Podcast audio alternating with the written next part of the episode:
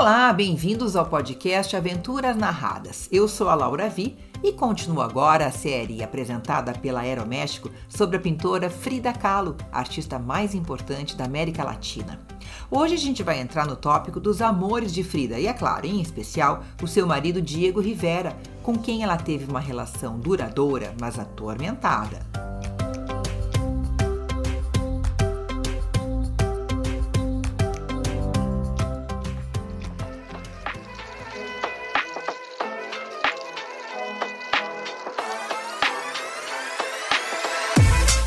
Frida Kahlo figura como uma das artistas mais contraventoras de seu tempo.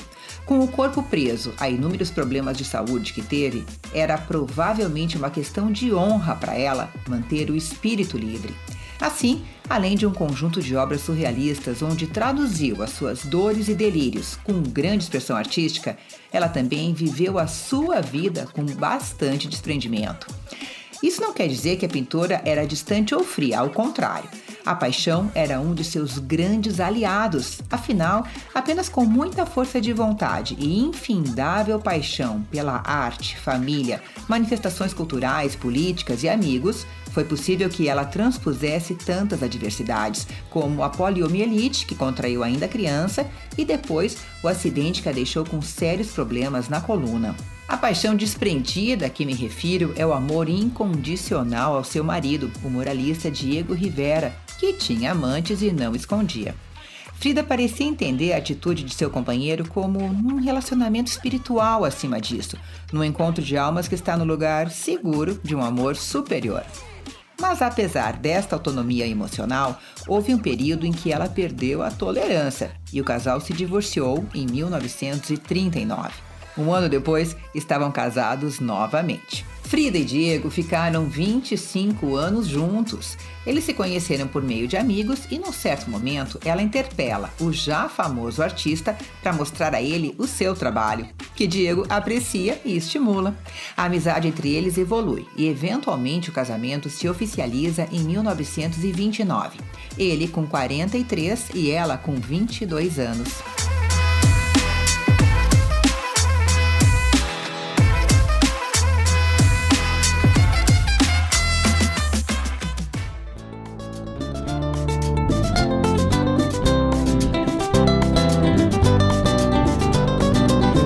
Dizem que a mãe de Frida, Matilde Calderon, classificou a união como as bodas de um elefante com uma pomba. Sim, a Frida tinha uma constituição bem delicada, ao contrário dele, que era alto e acima do peso. A dupla viveu entre a Casa Azul, sua residência de infância, e o estúdio dele. Depois de um ano juntos no México, o casal passa por um período de três anos nos Estados Unidos, incluindo Detroit, São Francisco e Nova York, onde Rivera executa um grande mural no edifício Rockefeller Center cujo tema socialista infelizmente acaba sendo reprovado e, portanto, a obra é destruída. E além das questões políticas que dividiam opiniões, Frida sofre o seu primeiro aborto por conta de uma perfuração no solo pélvico, consequência daquele acidente de trânsito na juventude. Um drama retratado mais tarde em seus quadros.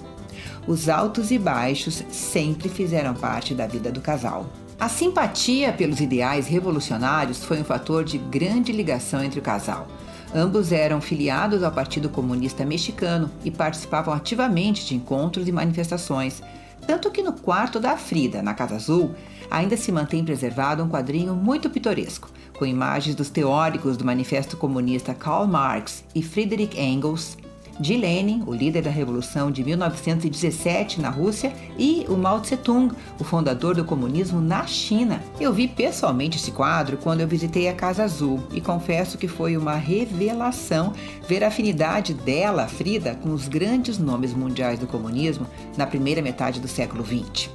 A ligação do casal com a ideologia de esquerda foi responsável pelo envolvimento dos artistas com outro importante intelectual marxista, o Leon Trotsky, que foi um dos líderes da Revolução Comunista na Rússia e que se tornou perseguido pelo partido assim que Joseph Stalin tomou o poder na União Soviética. Jurado de morte, Trotsky e a sua esposa recebem do governo mexicano asilo político em 1937 a partir de um pedido oficial de Frida e Diego, e passam a morar na Casa Azul. Foi possivelmente a identificação e o encantamento com o exilado que levaram Frida a ter um caso amoroso com ele. Eles tinham 28 anos de diferença. Em 1940, Trotsky é assassinado no México a mando de Stalin. Além dos homens com quem se envolveu emocionalmente, Frida também tinha affairs esporádicos com mulheres. Sua aposta numa vida disruptiva para a época contrapõe-se à prisão que seu corpo viveu, e essa trajetória valente alçou mais tarde ao posto de símbolo feminista.